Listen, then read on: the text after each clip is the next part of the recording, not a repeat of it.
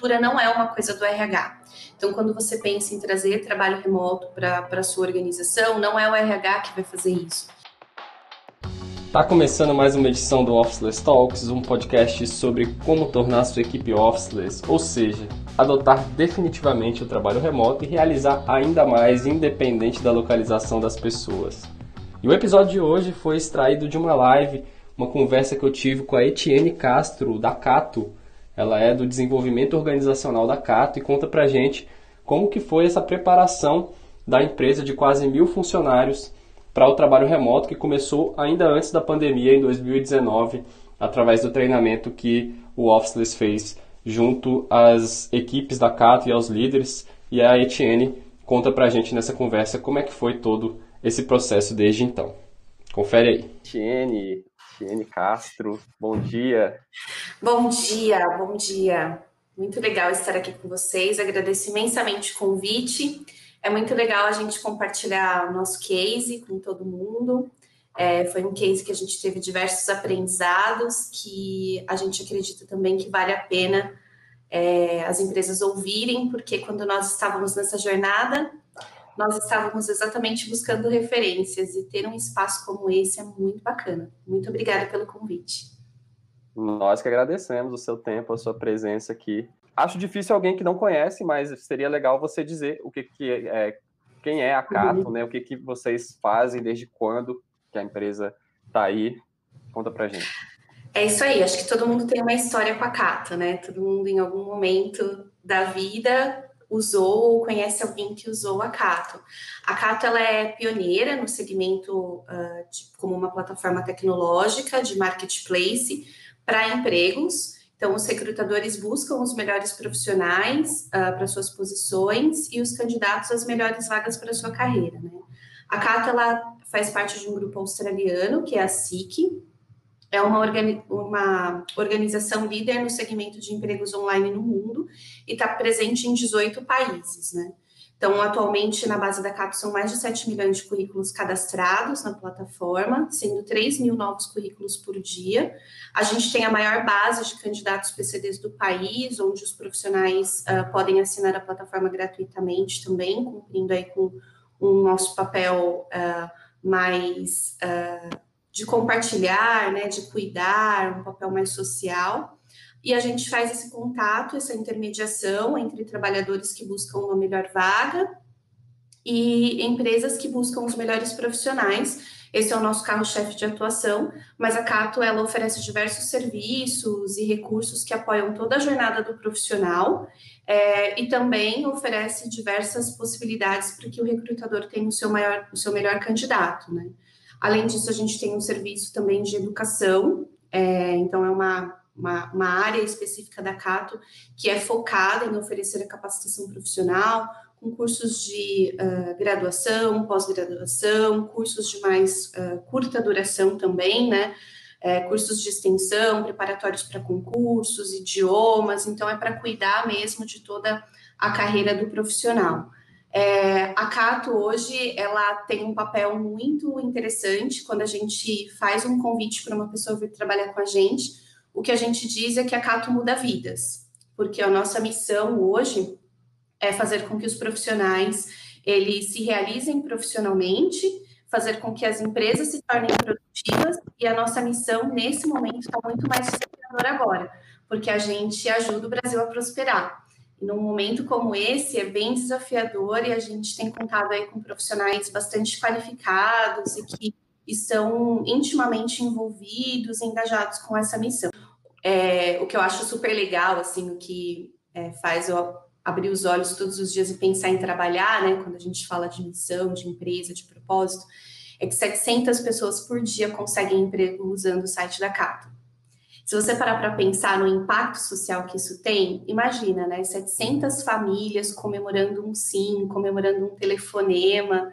É, não sei quantas pessoas se lembram a última vez que tiveram aquele frio na barriga por ter recebido um sim de um recrutador. Mas é isso que é, a Cato faz praticamente todos os dias, né? A gente cuida desse processo. E falando do tamanho da Cato, né? A Cato ela é uma empresa que tem hoje cerca de 850 profissionais. A gente tem um público específico que são operações comerciais para atender a todos esses candidatos e a todas essas empresas, porque a gente alinha a tecnologia com o, o contato humanizado, né? Então a gente sabe que esse momento é um momento bastante delicado para os profissionais, um momento de conseguir uma oportunidade, para as empresas também exige muita urgência, né, ter aquele profissional ali, então o contato telefônico para nós ele é ainda bastante importante, a gente tem cerca de 400, 420 profissionais em média no nosso, nas nossas operações. E a gente tem uh, uma, uma outra parte da empresa que está mais uh, associada aí à tecnologia, então são times de produtos, são times de infraestrutura, são desenvolvedores, e são times de apoio, né? Administrativo financeiro, jurídico, recursos humanos, time de estratégia que está um pouco mais agora em linha com tecnologia. Então a Cato ela tem esse tamanho todo. Quando as pessoas olham o site, as, as pessoas às vezes não fazem ideia né, do tamanho é. da Cato para poder suportar tudo isso, mas é uma super empresa com pessoas dedicadas e conectadas aí com essa missão que eu acabei de contar. Legal. E qual, e qual que é a sua a área que você cuida e quanto tempo que você está na empresa? Essa pergunta de quanto tempo eu estou na empresa, ela é engraçada de responder. Mas eu vou responder. Estou na Cato há 19 anos. Eu entrei na. Cato jovem aprendiz. E aí eu passei por várias áreas e nos últimos uh, nove anos eu ingressei na área de recursos humanos. Eu entrei numa área de treinamento, como especialista de treinamento, para explicar justamente essa complexidade no, do negócio, que era a Cato, né? Então, eu iniciei como uma especialista de treinamento. É, e a Cato hoje, ela tem na estrutura de recursos humanos uma diretora de RH, a gente tem a área de administração de pessoal, remuneração e benefícios como toda empresa. A gente tem um time de atração de talentos aí, que cuida da nossa marca empregadora também, de employer branding, está ali no contato direto com o candidato. É, a gente tem uma, dentro da área de desenvolvimento organizacional, é, duas squads diferentes. Uma que atua para a área de negócios, então, para suportar a área de negócios, suportar o atendimento de call center, é, dar esse suporte de desenvolvimento, de avaliação de performance, de treinamento, com a estrutura de business partner, partner lá desse lado, né? É, e a academia corporativa, que é onde a gente treina todos os colaboradores, está dentro dessa squad.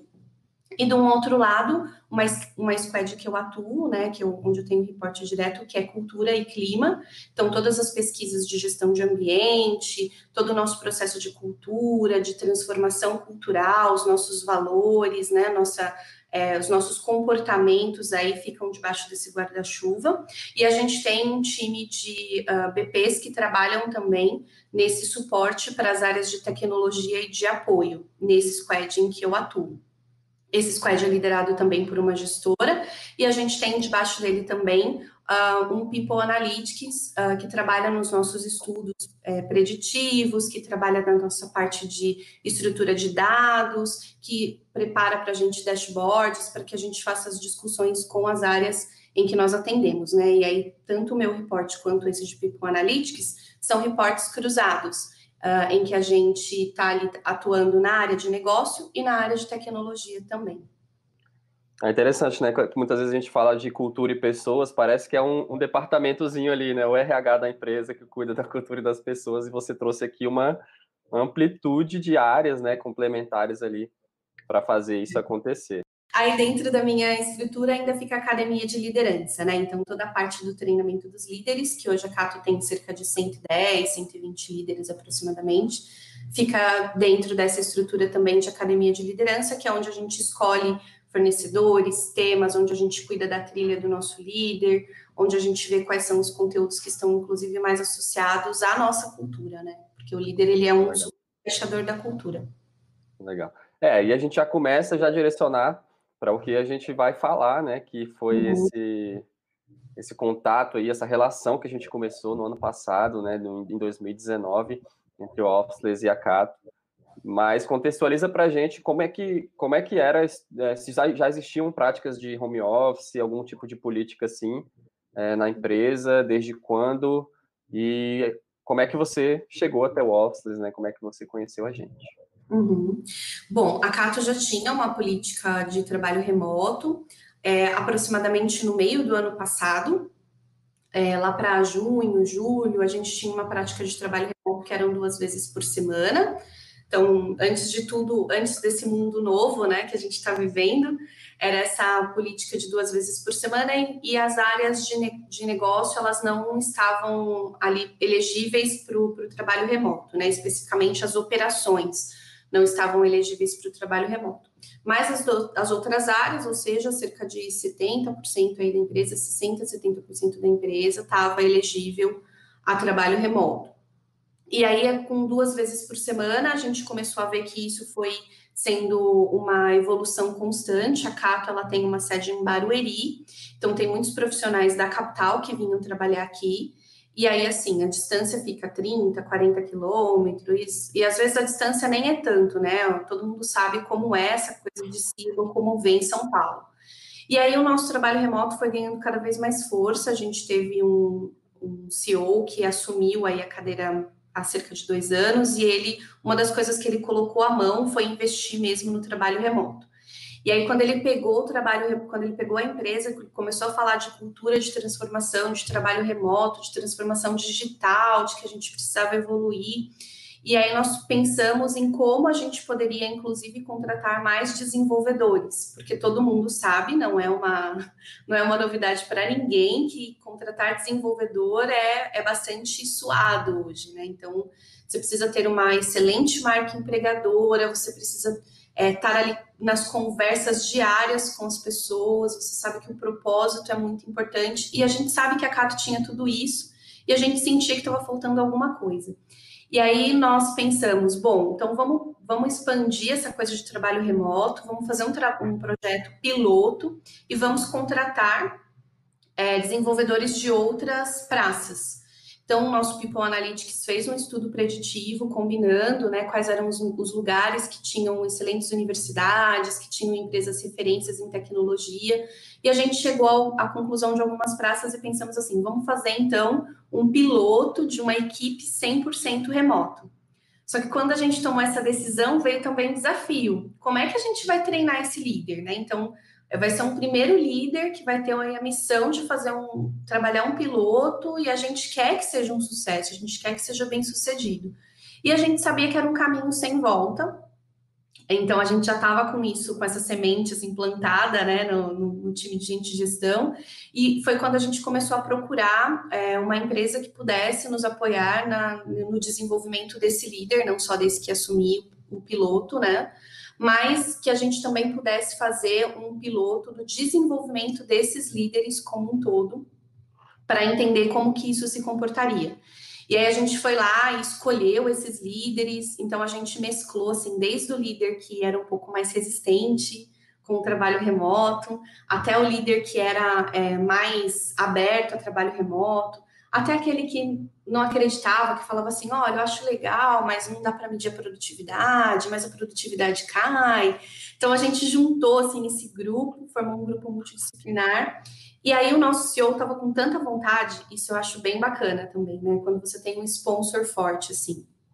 Ele estava com tanta vontade que ele convocou essas pessoas do piloto para o treinamento. Então a mensagem foi uma coisa linda, assim, que toda RH deseja, do tipo, junte-se a mim, vamos fazer a mudança do nosso trabalho, da nossa forma de trabalho, sabe? Eu vou começar nesse curso com, com você, junto com vocês. E a Cato chegou até a Officeless através de referências mesmo, né? Então a gente sempre olhando ali o que empresas parecidas com a gente, mais voltadas para a tecnologia fazem, a gente chegou até a Officeless, e inclusive eu recomendo que uma das empresas que a gente olhou foi a Movile, e eu recomendo um, um super vídeo que tem aqui da Movile da Natália, contando sobre o processo de cultura, acho que foi no comecinho da semana passada, né?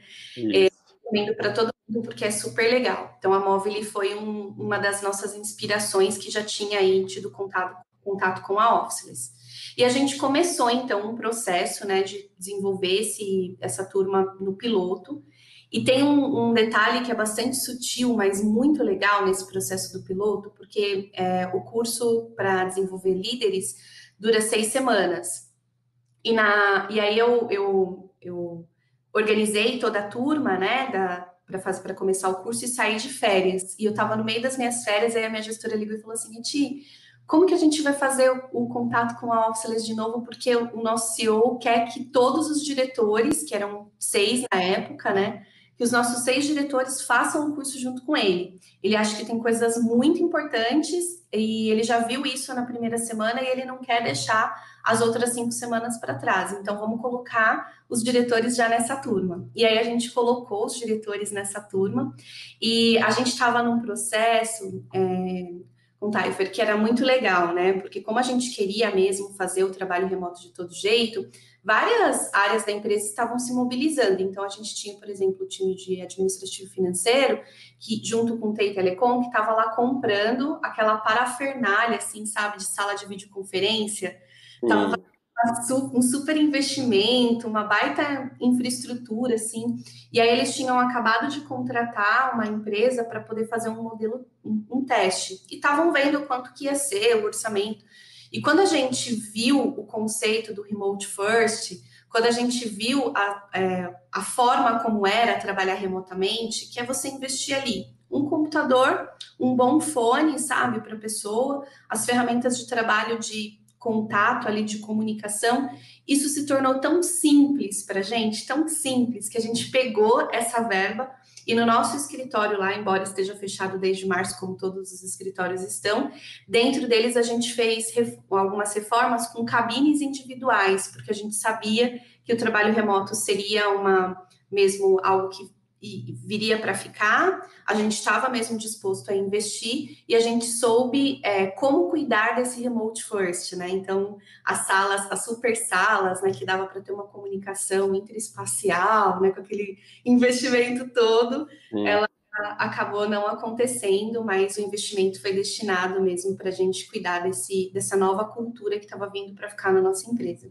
Uma, uma das, da, das coisas mais interessantes que eu acho desse case foi justamente essa participação do CEO, né? Porque em várias empresas que a gente faz a capacitação, geralmente vem alguém da área de pessoas, vem alguém ali que, que quer fazer isso acontecer, mas tem que convencer ali, né, o C-level e tal, disso, levar é, uma argumentação para vender isso internamente. E no caso de vocês, ele já abraçou isso, né? Então, que, uhum. qual a diferença que você acha que fez? É, você falou um pouco sobre isso, né? Mas de realmente desde lá, desde a da, da figura do CEO, não só incentivar, mas ele fazer parte também da, da, da primeira turma. Né? Uhum. É, faz toda a diferença, é, principalmente porque a gente sabe que cultura se faz a muitas mãos. Então, cultura não é uma coisa do RH. Então, quando você pensa em trazer trabalho remoto para a sua organização, não é o RH que vai fazer isso. Não é um diretor específico que vai fazer isso, né? Você precisa ter um grupo de pessoas ali que acredite no projeto e que tenha mesmo um sponsor super forte. É, no nosso caso, a gente sabia que, mesmo tendo um sponsor forte, a gente tinha uma responsabilidade muito grande, né? Que era de fazer mesmo a transformação acontecer, de estar ali no dia a dia. Então, algumas coisas também é, davam aquele frio na barriga, aquela borboleta no estômago, né? Então, assim, do tipo, meu, um treinamento online para formar líderes para trabalharem online, né? Então, como que vai ser isso? Será que as pessoas vão se engajar? Será que as pessoas vão fazer o curso, né? Então, é, é, toda uma mudança cultural mesmo. Então, acho que o principal ponto do nosso CEO estar, estar conectado a isso é que ele estava presente lá, fazendo os módulos semanalmente. Então, se a gente tinha os workshops lá, mão na massa, que a Officeless propõe, ele estava lá participando, então a agenda dele estava reservada para isso, né? Ele era esse exemplo dessa cultura que a gente queria construir. E algo bem interessante é que depois, é, dentro da proposta do treinamento, né, a gente vai evoluindo lá, tem algumas dicas de como você começa, você tira todo mundo do escritório um dia, né? Tem, tem todo, tem várias dicas de como você começa assim para perder esse medo. E aí a gente começou a perceber que o nosso CEO estava entrando nessa também. Então tinha um dia específico que quem tinha reuniões marcadas com ele fazia online. Né? Então entrava remoto, porque o Remote First estava funcionando lá dentro da nossa cultura. Então, é, não só ser o exemplo de uma coisa que eu quero que aconteça, mas eu acho que a mensagem principal aqui é: eu estou fazendo o que eu quero que aconteça. É, isso é bem forte. E aí, é, isso puxa toda a cadeia, né? Porque se o CEO está trabalhando remotamente, os diretores estarão, gerentes estarão, né? E, inclusive os desenvolvedores e toda a cultura da Cato, ali, o pessoal que está mais na base, não vai se sentir é, oprimido ou ficar com aquela, com aquela dúvida do tipo, ah, se eu fizer trabalho remoto, será que estão desconfiando de mim, né? Será que, eu, será que, que, que, é saudável fazer trabalho remoto? Será que vai ser bacana eu trabalhar remotamente? Então, as pessoas se sentem mais livres, né? Mais libertas do, do julgamento, porque aquilo ali está na cultura. É, o número um da empresa está fazendo, né? Então, por que, que eu vou ter medo de fazer? Por que, que eu não vou querer fazer? Então, vai ser um processo natural para todo mundo. Incrível, chegaram vários elogios aqui. Qual, qual é o nome dele, Etienne? É o Fernando Moretti. Fernando Moretti. Isso. Uhum. Chegaram vários elogios aqui para ele, liderança pelo exemplo, líder autêntico e positivo. O Adriano colocou aqui, né, que além de visionário, ele ser o sponsor também de tudo isso, mostra a pegada da empresa. Bem legal. Você falou uhum. um pouco sobre esses medos. Quais eram, assim? Você falou também, ah, engaja, medo de engajamento e tal, mas quais eram as principais preocupações em fazer, mesmo no projeto piloto, assim, né? O que, que vocês uhum. achavam que podia dar errado e era, uma, era uma preocupação, assim, nessa história das pessoas trabalharem espalhadas? Uhum. Tem, é, logo no começo, né, tem uma, algo que, é, que eu achei bem interessante do projeto, que a gente começou a levantar os diferentes players para poder decidir quem faria, né, quem, quem trabalharia nessa parceria com a gente, e a gente queria algo que fosse realmente disruptivo, assim, sabe? Que ajudasse a elevar um, o patamar da nossa transformação digital como um todo, que ajudasse a gente a mudar mesmo a forma de trabalhar. E aí tem aquelas coisas mais convencionais, né? Que é um workshop na empresa, é, tem aquelas coisas mais do workshop lá é, numa vídeo, né? Que são coisas que funcionam também para diferentes culturas.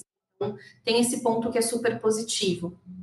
É, e aí a gente conheceu a Oxlers e a gente tinha mesmo esse receio do tipo, ah, vai ser um curso online, como a gente vai engajar as pessoas? A gente não tem muito essa experiência de fazer por aqui, mas poxa, o conteúdo é trabalhar remotamente, né? Então, vamos dar esse choque, né? Vamos dar essa, essa balançada. E aí a gente fez questão de fazer é, junto com a Officeless por conta desse processo de transformação e porque a gente estava numa pegada também de uma mentalidade mais ágil, né? Com as cerimônias do, do Management 3.0, né? Com é, cuidar mesmo dessa visão business agility. E aí a Officeless é, veio para nos ajudar a fortalecer, inclusive, essa cultura que a gente estava construindo, né? Então, para a gente foi um ponto positivo. É, e aí, ao longo das semanas, a gente foi fazendo um processo de acompanhamento também. Então, é, a conversa de se desenvolver nesse tema fazia parte da agenda dos nossos líderes.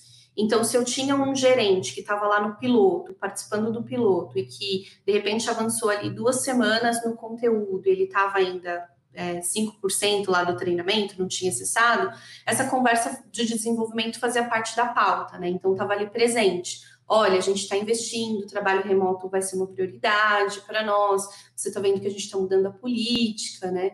E aí, com isso, a gente foi é, desmistificando e derrubando esse medo de que o remoto não funcionava, né? De que um treinamento remoto para capacitar remotamente não funcionava. Muito pelo contrário, é, eu acho que o conteúdo da Oscilis, ele já mostra na prática o que é você engajar online. É, então, as pessoas ficam engajadas com o seu conteúdo, ficam engajadas com a sua proposta. Então, isso foi bem interessante também é, ao longo de todo o tempo.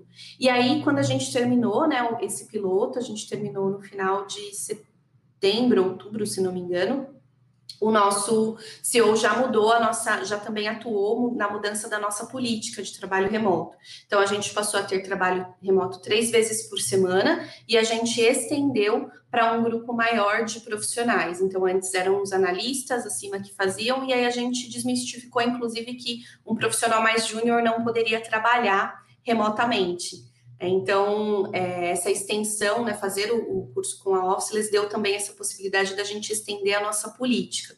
E aí, assim, né, é, antecipando o final da história, a gente acabou, depois da turma piloto, capacitando outros 85 líderes. E ao capacitar os outros 85 líderes, a gente terminou essa formação é, em dezembro. E então, em janeiro, de janeiro em diante, a gente estava expandindo essa, essas, essa, esses times que estavam trabalhando 100% remoto. Então, a gente já tinha não só o time piloto que tinha começado lá atrás, no semestre anterior, como também é, outros times que já estavam nessa onda de trabalhar 100% remoto também, né? Tanto é que quando chegou em março, a gente já estava com 50% praticamente do escritório vazio. Né? Então, antes da pandemia, a gente já estava com o escritório vazio. E a, a, a, área de negócios da Cato não ficou para trás, porque as nossas gerentes também de negócio, elas participaram do conteúdo, elas já tinham uma certa expertise fazendo essas mudanças, esses movimentos de é, trabalho remoto em outras, em outras empresas por onde elas tinham passado, e elas também criaram um projeto home-based, né? Então, elas participaram do treinamento da Officeless, absorveram ali os, o conteúdo que era importante também para aquele momento, e aí, quando foi em março, a gente conseguiu é, assim que o governo decretou, né, que a, as, os negócios estariam fechados aí por um tempo, 100% do, do nosso dos nossos profissionais já estavam em casa, trabalhando remotamente tanto as áreas de call center quanto as áreas de negócio e tecnologia. É, é, essa aí eu acho que é uma das partes mais interessantes dessa história, porque parece que foi o timing perfeito, assim, eu acho que o, o que o Josmar falou ali, né, do, não sei se foi o, foi o Adriano, do líder visionário, uhum. foi visionário de uma forma que parece que o timing foi perfeito, foi preparando o ambiente no ano passado, aumentando, aumentando, aumentando, uhum. eis que dois meses depois desse movimento aí de janeiro, né, que você falou, vem uma pandemia que ninguém esperava, toda essa situação aí. Que diferença que você acha que fez ter se preparado para isso desde o ano passado, na hora de realmente todo mundo ir para casa numa, numa, empresa tão grande, né? E que uhum. você acha que deu confiança para, não, estamos tranquilos aqui de fazer isso acontecer. Conta para a gente um pouco sobre essa transição, pandemia, e você se darem conta de que, caramba, a gente tinha se preparado para isso antes. Uhum. Foi muito interessante, assim, né? Porque a gente fez a, a preparação da liderança, a gente estava nesse caminho. Então, entre janeiro, fevereiro, é, a gente estava estudando os indicadores de produtividade dos times remotos e a gente estava fazendo com os times remotos focus group, já levantando boas práticas. Então, a gente estava mesmo aprendendo com eles. Quais eram as boas práticas de trabalhar remotamente, né? Porque é, o, que a, o, que, o, que o conteúdo da Officeless faz é dar um super empurrão assim em práticas para você continuar cuidando da sua cultura mesmo remotamente. No dia a dia, os líderes eles acabam personalizando ali, né, a, a dinâmica de trabalho, né? Então a gente tem um time, por exemplo, que trouxe lá como, como boa prática que eles abrem as salas virtuais durante o dia, fica todo mundo trabalhando nessa sala virtual, então se tem alguma dúvida ali na hora que está fazendo um código, é, é, só conversar que tem alguém do outro lado ouvindo e respondendo, né? Então, eram coisas que a gente nem imaginava que poderia ser uma boa prática, né? Então, desde coisas do tipo comemorar aniversário, fazer almoço junto, a nossa líder, é, nossa gerente comercial, fez uma, é, uma, uma, atividade que ela mandou as, os, as refeições para casa das pessoas que iam almoçar junto, e aí eles ligaram a câmera e estava todo mundo comendo ali o mesmo menu, claro que respeitando a individualidade, né, veganos e, e por aí vai, mas estava todo mundo almoçando junto, assim, sabe? Então são coisas que o treinamento te ajuda a entender qual que é o sentido de você engajar as pessoas, conectar as pessoas, cuidar da sua cultura, mas você acaba personalizando isso, né? Então, no nosso processo de aprendizado, a gente estava aprendendo como fazer essas coisas antes de virar o modelo. E a gente estava levantando esses indicadores, que eram indicadores que estavam dando sinais de que a produtividade ia bem, obrigada, que a forma de trabalhar ia bem, obrigada também, e que a gente poderia se sentir mais confiante para poder expandir. Tem um dado super interessante, né, da nossa relação com, com a que eu separei aqui. A gente aplicou um treinamento um, antes do treinamento, uma pesquisa, e depois do treinamento a gente aplicou também uma pesquisa. Para medir como que os líderes estavam entendendo aquele conteúdo, como que estava sendo colocado em prática, e principalmente a gente quis medir o conforto dos líderes para gerenciar as equipes remotamente. Então, antes do treinamento acontecer, a gente tinha em torno de 69, 68, 69%, e depois do treinamento da Office, aumentou para 93% de conforto. E a nossa pergunta era, quanto ele se sentia confortável para que esse processo acontecesse, inclusive mensurar a produtividade, né? Então, para a gente, isso foi um baita case de sucesso, assim, né? Tanto da, da, da assertividade com a escolha da Office, quanto, com, quanto do engajamento do nosso CEO, para a gente foram coisas, foram detalhes que foram chaves, né? E também do, do envolvimento e engajamento dos participantes que é, tiveram mesmo, passaram mesmo por uma transformação depois do treinamento. Muito legal. Você falou sobre as pesquisas, né? Tinha uma pergunta aqui da Nádia, que ela falou como que você faz para mobilizar os colaboradores a responderem essas pesquisas de clima e satisfação. Ela está com um desafio parecido como isso, parecido com esse, queria uma dica de uma expert como você. É, tem uma. Eu, eu, vou, eu vou ser um pouco direta assim com, com, essa, com essa pergunta Vai doer um pouquinho, porque faz parte, a gente passou por esse, por esse processo dolorido também, mas tem algumas coisas que a gente identificou. Quando as pessoas não querem responder a uma pesquisa, é também um sinal. Então, não querer responder também é Já um é uma resposta, né? É uma resposta. Então, precisa identificar por que é que as pessoas não querem responder. Precisa identificar o que é que está por trás disso, né? Mas o que dá é, sentido para pesquisas, e assim, é, sendo muito clara, dentro da Cato a gente tem muitas, é, e não é porque só a gente gosta de fazer pesquisa, mas porque pesquisa para time de gente gestão orienta dados, te ajuda a fazer estudos né, mais assertivos, mais preditivos. Então, o RH sai do achômetro e passa a ter ali informações importantes. É, e dentro desse processo de aplicação de pesquisa, precisa ter um retorno efetivo.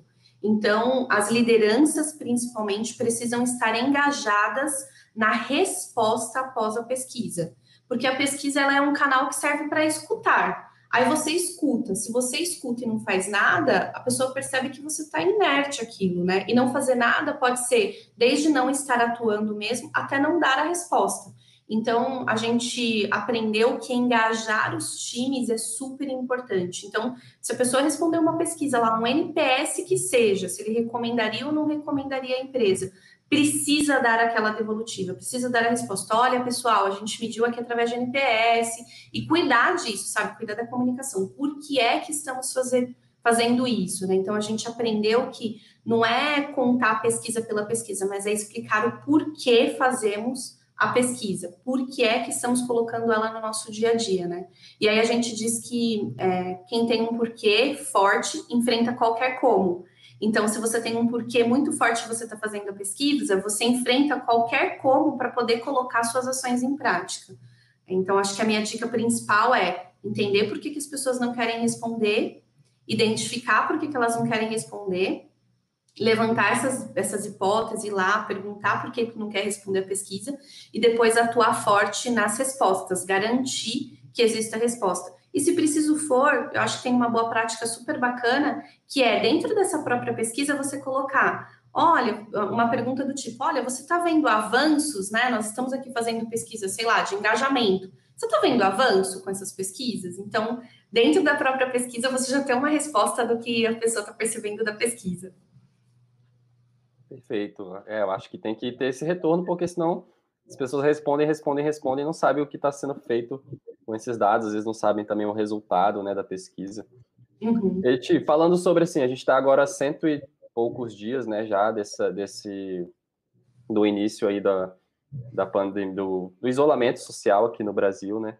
Agora, depois de tantos meses já, com uma equipe tão grande, trabalhando, trabalhando de casa, vocês chegaram a mudar alguns, algumas rotinas, rituais, ou então reforçar alguns que vocês já tinham e ficaram agora mais presentes no dia a dia das pessoas, a partir do momento que estava todo mundo remotamente distribuído? A gente, logo que fez a virada né, do modelo do, do modelo pós-pandemia, a gente começou a reforçar ainda mais os conteúdos da Officeless dentro do nosso dentro do nosso do nosso grupo de líderes, né? Então a gente tem um grupo de é, engajamento ali de líderes nas nossas diversas ferramentas e a gente começou a atuar com dicas de como que esse líder é, deveria ter ali, engajar as pessoas e cuidar das pessoas, mas isso muito baseado nas próprias dicas do treinamento. Então, era como se fosse um revival mesmo do treinamento ali, com pílulas no dia a dia. E para os colaboradores que não tinham passado pelo treinamento remoto, a nossa, nossa área de educação corporativa, né, nossa academia corporativa, fez um, um conteúdo é, lançou vi uma videoaula com informações um pouco mais completas ali de como ia ser essa nova rotina de trabalho, bastante combinada com o que o líder ia fazer. E o nosso time de comunicação interna estabeleceu uma coisa que eles chamam de régua de relacionamento Uh, para trabalho remoto.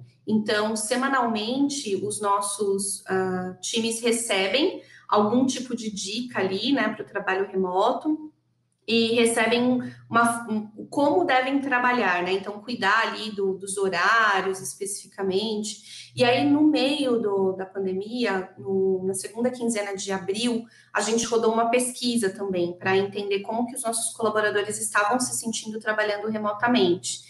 E para a gente foi muito bacana porque é, mais de 48% disse que o líder estava muito engajado, comprometido com o time e que não estava faltando comunicação e informação para que os resultados fossem atingidos. É, então, para a gente ter essa percepção de mais de 48%, acho que chegou ali perto dos 68%, eu não estou me lembrando agora muito bem o número, mas foi algo entre 48 e 68, não lembro, 48, 58 e 68, mas poderia ter pego esse dado com mais clareza aí para vocês. Mas o que a gente viu é que os líderes estavam muito ali no dia a dia, né? Estavam muito perto no dia a dia das pessoas. E ter rodado essa pesquisa e ter sentido que é, as lideranças estavam próximas, estavam promovendo os fóruns, as pessoas não estavam se sentindo desamparadas, as pessoas estavam se sentindo é, engajadas para concluir seu trabalho, sua atividade, foi bastante legal, porque para a gente é, significou que esse conteúdo, né, essa transferência de conhecimento que a Officeless fez para os nossos líderes estava mesmo valendo a pena, fazendo toda a diferença. Muito bom, muito bom saber disso. Tem, chegou até uma pergunta é, relacionada a isso aqui, do Ciron, se houve resistência por parte de algum, algum grupo de colaboradores ou mesmo gestores de, de assim, é difícil ter resistência nesse momento porque está sendo obrigatório, né? Então não é, não é uma opção. Mas talvez antes, aí quando você estava implementando essa política, tinha esse tipo de resistência?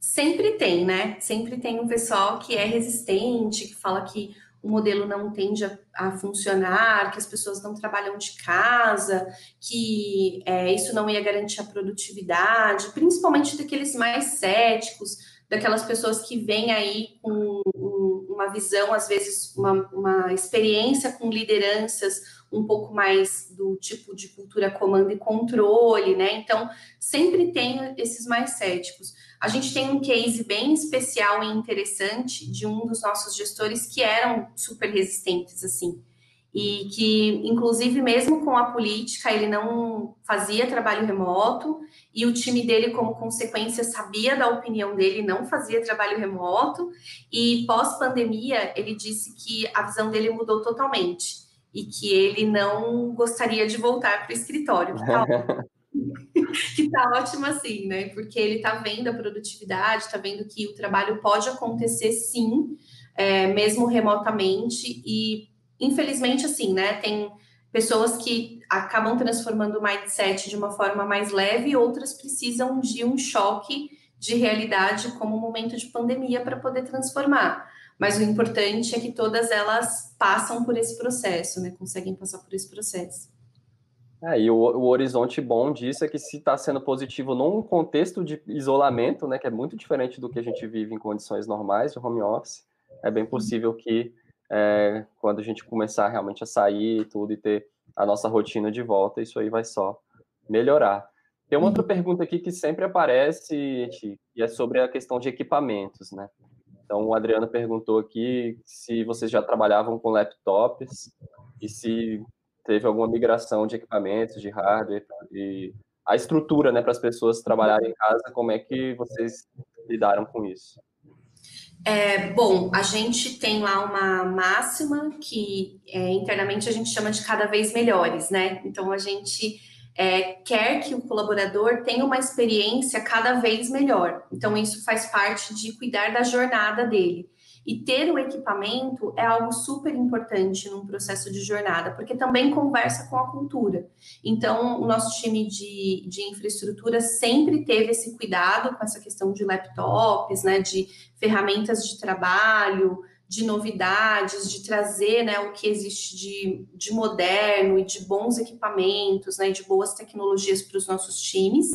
É, quando a gente fez a migração para o escritório, claro que tinha uma parte que é, precisava ali de uma atualização, mas eu quero deixar claro que não era aquela super atualização de máquina, de computador, porque a gente já tem essa cultura de cuidar cada vez mais. E essa pesquisa que eu citei, no meio do, da pandemia, né, lá em abril, ela perguntava também como era a infraestrutura de trabalho dos nossos profissionais em casa. E a gente identificou que boa parte deles estavam com problema de ergonomia, que eu vi que na pergunta ele cita ali, né, a questão uhum. E que tinha a ver com cadeira, tinha a ver com mousepad, né? Tinha a ver com é, uma, um cuidado ali com o monitor, com a altura do, do monitor ou do, do, do, note, né? E aí a gente abriu no, no o nosso escritório no comecinho de maio para as pessoas irem buscar cadeiras, para irem buscar os equipamentos que elas precisavam. Então, quem tinha lá o segundo monitor foi lá e pôde buscar o seu segundo monitor. Né? Quem tinha lá é, fones, quem tinha lá algum tipo de tecnologia que estava lá, ou que estava instalada em outro lugar, podia ir lá buscar, né? Quem precisava fazer uma, é, uma atualização de aparelho telefônico, pôde ir lá fazer isso, né? Então, a gente abriu o escritório no, no início de maio com toda a segurança, com agendamentos específicos, com uma pessoa de saúde e segurança do trabalho lá cuidando de todo mundo, com pouquíssima circulação dentro do prédio para que as pessoas fossem retirar os equipamentos, né? Como uma forma de cuidado delas, como uma forma de atenção. E o nosso time de. É, de, de TI Telecom reforçou algumas coisas. Então, como por exemplo a VPN, né? Acho que todo mundo passou, toda empresa passou por, esse, por essa necessidade de reforço da VPN. Então, nosso time de TI Telecom fez esse reforço e cuidou disso para que todo mundo pudesse ter os acessos necessários. É, deve ter sido uma operação bem complexa, né? Porque tanta gente e é, é interessante que outro, outro entrevistado nosso aqui, o Marco Lagoa, eles também fizeram algo bem parecido, assim, né? Pô, a gente tem a estrutura toda no escritório, as pessoas estão em casa precisando, vamos começar a utilizar o, os equipamentos aqui do escritório para a casa das pessoas. Uhum. Super legal. Vou trazer mais perguntas aqui. É, já o pessoal adora falar de ferramenta, né? Já começaram aqui algumas perguntas sobre isso. Conta para a gente o que, que vocês geralmente usam? Assim, eu não sei se varia muito entre, entre as áreas, entre os times, né? Talvez tenham ferramentas que sejam mais específicas de alguma atividade, mas em geral para comunicação, o que, que vocês costumam utilizar aí? Bom, a gente já é, usa o G Suites há bastante tempo, então todas as nossas ferramentas acabam ficando ali na nuvem, né? Então, é, por exemplo, o Google Drive ajuda muito nesse processo, é uma, uma super ferramenta de colaboração para a gente, é, para os materiais, para arquivar as coisas, para poder ter ali as coisas mais atualizadas no dia a dia. A gente usa o Slack especificamente para as áreas de tecnologia. A gente também conta com bastante vários grupos de hangouts, né? Então são grupos de interesse que se comunicam ali via hangouts e que estão o tempo todo juntos. E para ferramentas de conhecimento, assim, para é, suporte à, à, parte de conteúdo, né, disseminação de curadoria de conhecimento e conteúdo, a gente tem uma ferramenta dentro do time de gente de gestão para toda empresa, que é uma ferramenta de gestão de pessoas que arquiva em formato de playlists conteúdos para liderança. Então a gente tem lá uma playlist de gestão de pessoas, por exemplo, onde a gente coloca diferentes conteúdos sobre práticas de gestão de pessoas no dia a dia. A gente tem uma playlist de gestão de resultado, por exemplo, onde estão incorporadas todas as informações de objetivos ou QRs, como que os líderes conduzem isso no dia a dia. Então, informações que merecem ser centralizadas, que precisam estar ali com histórico, com arquivamento, que tem a ver com conteúdo, estão nessa, nessa área de é, educação corporativa e academia de liderança. Ao longo da pandemia, a gente desenvolveu algumas formas diferentes de comunicar. Então, por exemplo, a gente tinha um QA para os líderes, né? Então era um lugar dentro do nosso G Suite onde ficavam as principais dúvidas e as principais e as respostas corporativas ali para que ajudassem os líderes na prática no dia a dia. E a gente tinha todo um material de comunicação para os times, para os liderados, em que eles podiam acessar facilmente a informação. Então, se eles soubessem de alguém na família ou, ou eles mesmos que, que tivessem, né, é, um diagnóstico positivo ali para o vírus, o que fazer? Se eles estivessem num mau dia psicologicamente, o que fazer? Então, tinha todo esse apoio para cuidar da comunicação com as nossas ferramentas mesmo no dia a dia. Acho que a, a Officeless tem uma tem algo que é bem importante, que a ferramenta ela não é a prioridade, né, com Typer, acho que está lá no uhum. quarto item, assim, tem muito conteúdo aqui da Officeless que dá para cuidar disso, para abordar isso. Primeiro de tudo que você tem que cuidar é a cultura. Se você tem uma cultura forte, as ferramentas elas serão uma consequência de você desenvolver e trazer ali os times para o dia a dia, engajar nessa forma de trabalhar remotamente. É, exatamente, isso aí falou tudo, e hoje em dia tem muita ferramenta, né? Antes tinham menos opções, então, ah, ou você usava isso ou aquilo, às vezes eram duas uhum. ou três, hoje em dia tem uma infinidade, então acaba que é, tem para todos os gostos, né? Ferramenta tem para uhum. todos os gostos e muitas opções para escolha de acordo com o contexto, com o tamanho, com o cenário, a forma. Ontem, na, na aula de ontem, o Renato também falou sobre como, às vezes, a ferramenta também ela a forma como a gente se comunica, a ferramenta que a gente utiliza impacta os hábitos que a gente tem. Então é uhum. legal entender, né, qual, como que é essa cultura, que cultura que a gente quer criar e, e as ferramentas irem também se adequando. Acho que é bem por aí. Vamos ver aqui mais perguntas. Letícia, como o líder deve conduzir o trabalho remoto do time nesse momento se a empresa não tem mindset remote first? No começo, provavelmente vocês não tinham, né? Quando no ano passado, assim, trabalhavam muito no escritório. É, você citou isso algumas vezes, né? Como sendo uma virada de chave, assim. O que, que você acha que como, como, incentivar, né? Mesmo as pessoas estando dentro do escritório entenderem que a gente tem que habitar, digamos, o ambiente online. Acho que a primeira dica para Letícia é que a condução do trabalho remoto com o time nesse momento é você não abandonar as práticas que você tinha no escritório. Então, se você tinha é, reuniões matinais com o time, deles, é, todos os dias, diariamente, fazer a manutenção dessas reuniões. E como que elas serão? Serão online. É, com que tipo de ferramenta? O mais adequado é que seja utilizando a sua ferramenta corporativa. Então, o WhatsApp pessoal não é uma ferramenta corporativa, né? É isso que a gente vê dentro do próprio conteúdo da Officeless.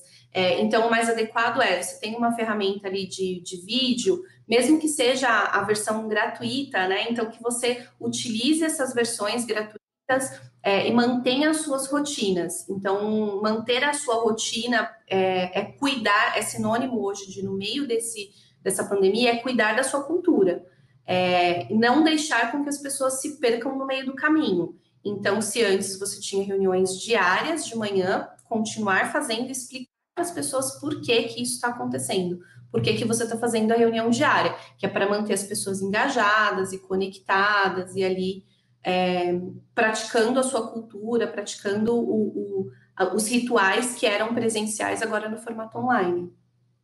Boa, ótima dica.